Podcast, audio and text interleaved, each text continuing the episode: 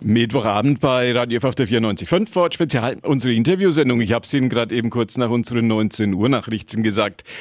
Wir blicken auf die Corona-Situation in diesen Tagen. Die Gastronomie, die Reisebranche und die Künstler sind die großen Leidtragenden dieser Corona-Tage.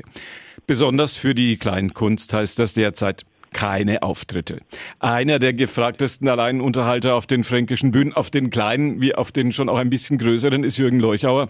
Und den begrüße ich jetzt am Telefon. Einen schönen guten Abend erstmal zu ihm nach Hause. Ja, genauso einen schönen guten Abend und vor allem äh, hoffentlich einen gesunden schönen Abend. Wann hatten Sie Ihren letzten Auftritt in diesen Tagen? Wie war das? Also der letzte Auftritt ist ja schon lange her, das war im Februar ausgerechnet bei einem Parteitag der Frankenpartei. Das war in Rot und dann ging es natürlich äh, mit der ganzen Entwicklung sehr schnell voran, die Negativentwicklung mit dem Virus und somit sind dann alle Auftritte weggefallen. Äh, bezeichnenderweise kam jetzt ab neun, am 19.06. ein Auftritt zustande und zwar unter diesen ganzen Vorsichtsmaßnahmen natürlich, das war in der Glückserei in Lauf. Äh, die wird geführt von der Andrea Lipka, eine sehr renommierte Kabarettistin in Franken. Und das war eigentlich bemerkenswert für mich, weil die Leute waren zwar auseinandergesessen, mit ihren Masken da gesessen, Abstand war gewährleistet, alles äh, im grünen Bereich gewesen, aber man hat den Menschen angemerkt, dass sie froh sind, dass sich wieder mal was tut und dass man nach all den schlechten Nachrichten, äh, dass man endlich wieder mal was zu lachen hat. Also es war ein ganz netter und für mich beeindruckender Auftritt. Kommt sozusagen wieder ein bisschen Bewegung in die Hygieneauftritte dieser Tage. Bisschen was geht immer. Ja, es kommt Bewegung, das ist ja auch täglich in der Presse zu lesen. Äh, es wird langsam besser, aber äh, man darf halt nicht vergessen, dass die ganze Geschichte längst nicht vorbei ist und man muss halt diese Einschränkungen einfach akzeptieren und nicht drüber schimpfen, weil mit drüber schimpfen ändert man es ja doch nicht.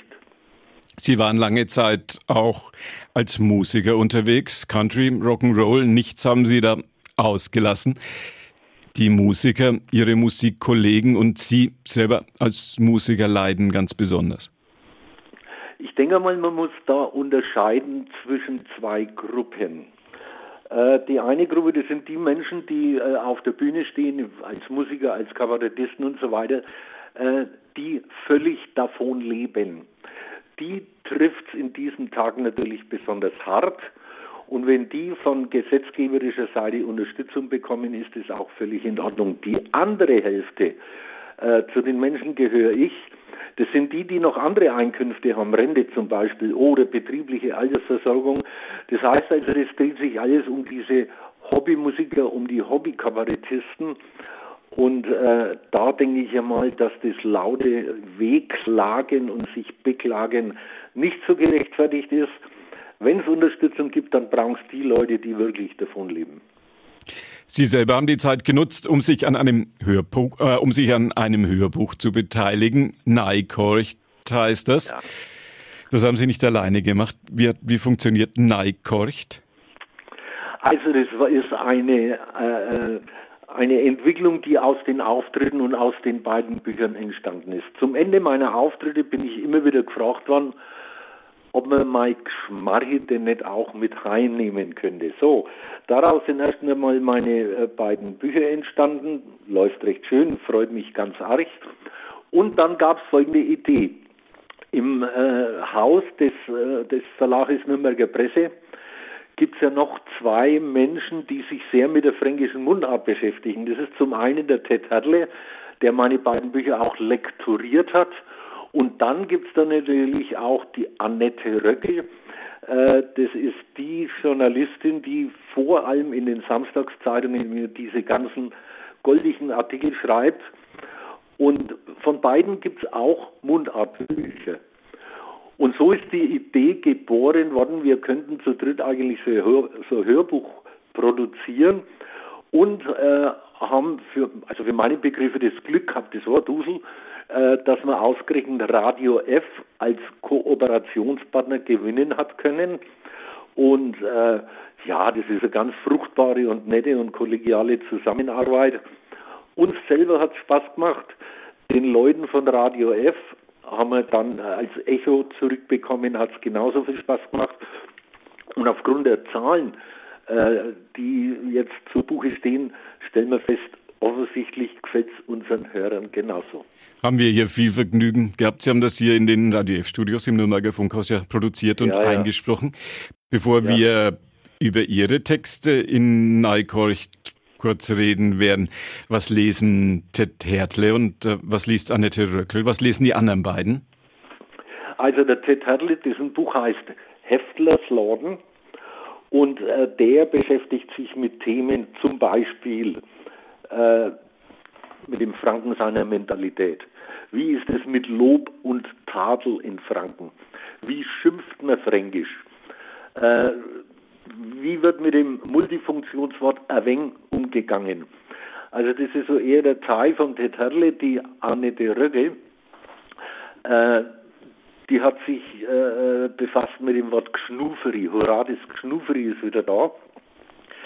Das heißt, sie befasst sich mit äh, ja, Idiomen, mit, mit Wörtern, die fast schon in Vergessenheit geraten sind, auf eine ganz humorvolle und, und tolle Art und Weise und äh, hat unter anderem ganz nettes Kapitel geschrieben, wenn sich zwei fränkische Motten in der Waschmaschine unterhalten über die Strümpfe, die da reingeflogen kommen.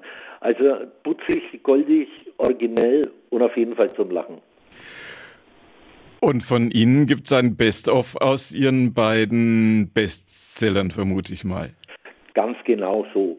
Und zwar, äh, ich beschäftige mich auf dem Hörbuch äh, als erstes einmal mit, mit, mit ah, langsam reden, Herr Leuchauer, mit dem Begriff tun, was in Fränkisch so viel wie do hast. Also der Franke, der macht er nicht, der tut, der tut, äh, die Preußen täten sagen, richt mir einen schönen Gruß aus. Der Franke sagt, dome einen schönen Gruß ausrichten. Also es ist ein Kapitel, das sehr viel an lustiger Betrachtungsweise hergibt. Äh, dann beschäftige ich mich mit dem fränkischen Allerweltsbegriff Bast schon. Also wenn äh, Franke zu irgendjemand sagt Bast schon, das ist ja fast schon so, wenn man in den fränkischen Adelstand erhoben wird, rhetorisch natürlich nur, und dann geht es auch noch äh, aus fränkischer Sicht um die Gewichtszunahme zum Jahreswechsel. Und dann habe ich mich äh, beschäftigt auch mit dem fränkischen Dialekt als Kind in der Schule, in der Jugend, in der Lehre, in der Ausbildung. Und es gibt unglaublich viel an Betrachtungsweise her. Humorvoll natürlich. Haben Hörbücher Konjunktur? Funktioniert das? Kaufen es die Franken gerne? Ja, das haben wir auf jeden Fall mit dem Hörbuch schon festgestellt. Und ich denke mal, gerade äh, die, ich versuche jetzt diplomatisch zu sein, die nicht mehr ganz jungen Hörer, äh, wenn die Augen vielleicht schon mal ein wenig schlecht funktionieren, da ist man dann ganz froh um so ein Hörbuch zum einen und zum anderen haben wir festgestellt, wird auch von jüngeren Leuten gekauft, die auf einer längeren Reise im Auto einfach mal die CD da einschieben und äh, äh, kurzweilige lange Fahrten vor sich haben. Und Ihre Bücher kauft jetzt keiner mehr? doch, natürlich. Äh, ich freue mich wirklich, ich meine es auch so, ich freue mich unglaublich. Äh, wir haben jetzt bei den beiden Büchern die Zehntausender Marke geknackt. Und es ist für die relativ kurze Zeit, dass die Bücher auf dem Markt sind, überhaupt zum einen und zum anderen, dass es ein Mund oder dass es Mundartbücher sind, äh, ist es eine unglaubliche Zahl. Der Verlag freut sich, ich freue mich. Ja, alles in Ordnung, alles prima. Fränkische Bestseller sozusagen, wobei 10.000 wünscht sich manch ein Literat zu erreichen, der seine Bücher bundesweit in die Regale bringt. Ich nehme ja, an. Das halt nicht. Ich nehme an. Ja, äh, man darf halt nicht abheben dabei, man darf nicht arrogant werden, man muss sich gefälligst freuen und äh, dabei bleiben, weitermachen. Ich nehme an, Sie sitzen deswegen über am dritten.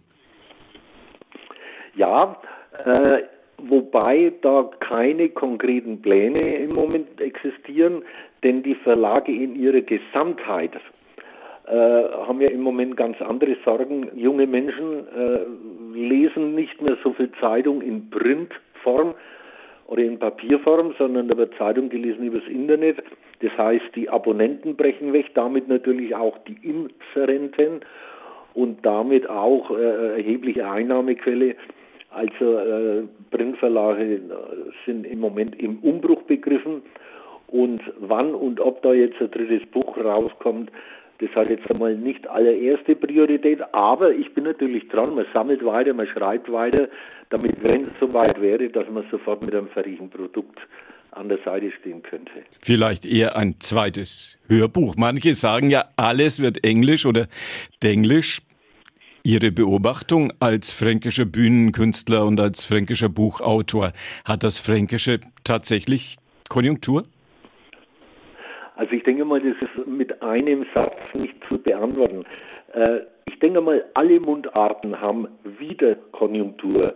Ob das Norddeutsch ist, ob das Oberbayerisch ist, äh, Hessisch oder Schwäbisch und natürlich auch unser Fränkisch. Ja, ich stelle fest, es behält die Konjunktur. Ich freue mich auch immer mehr, äh, wenn jüngere und ganz junge Menschen in meine äh, Soloprogramme kommen bei den, bei den Kabarettauftritten und ich denke mal, Dialekte stellen immer ein Stück Heimat dar.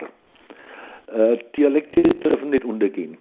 Und ich bin immer fürs sowohl als auch. Von mir aus soll Englisch und Denglisch und, und was es da alles gibt, seine Berechtigung haben.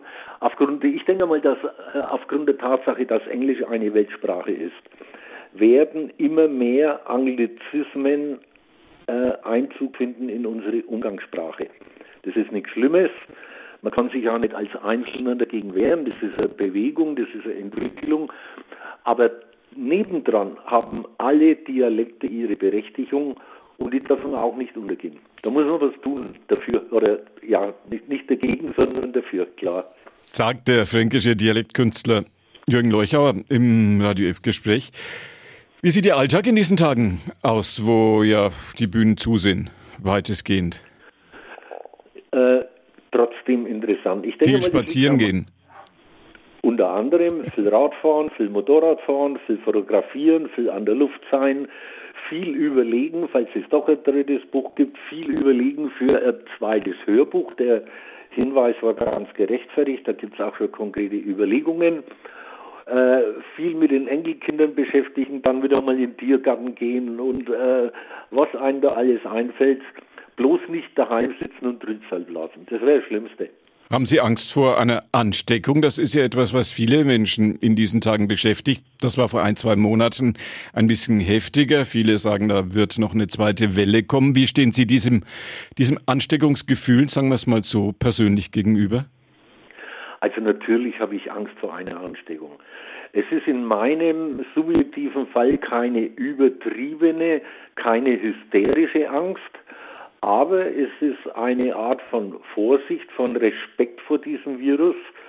Äh, einer meiner Sohnemänner ist ja in der Klinik beschäftigt, in der, in der Pflegedienstleitung und äh, der erzählt da Geschichten, die schon, die, über die man nachdenken müsste.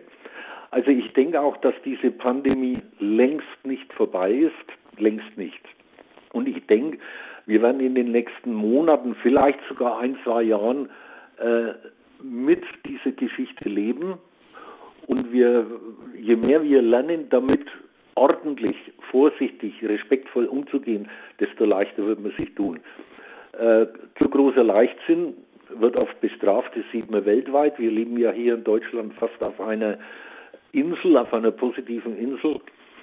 Und äh, ja, übertrieben hysterisch muss man nicht sein, aber ich denke, Vorsicht ist auf jeden Fall besser als Leichtsinn zeigen wir der Welt in diesen Tagen, dass unsere manchmal auch ein bisschen gescholtene deutsche Disziplin doch ihre großen Qualitäten hat in so einer Situation. Auf jeden Fall. Zwei Fragen noch an den fränkischen Bühnenkünstler und Buchautor Jürgen Leuchauer. Frage 1, was hat Ihnen in den vergangenen Monaten erstmal gar nicht gefehlt? ich muss jetzt ein bisschen lachen bei der Frage. Also, die Kontakte waren ja eingeschränkt in den ersten Monaten stark eingeschränkt. Äh, aufgrund dessen natürlich auch die persönlichen Gespräche, ich meine jetzt nicht die am Telefon, sondern die persönlichen Gespräche. Und ich habe in den letzten Monaten festgestellt, man traut sich fast niemand mehr zu fragen, wie geht's dir denn? Da wird viel Luft geholt und dann werden äh, Dinge abgelassen, man fühlt sich manchmal wie auf einem chirurgischen Kongress, da flitzen die Skalpelle durch die Luft, weil jeder meint, er muss nur noch von seinen Krankheiten erzählen.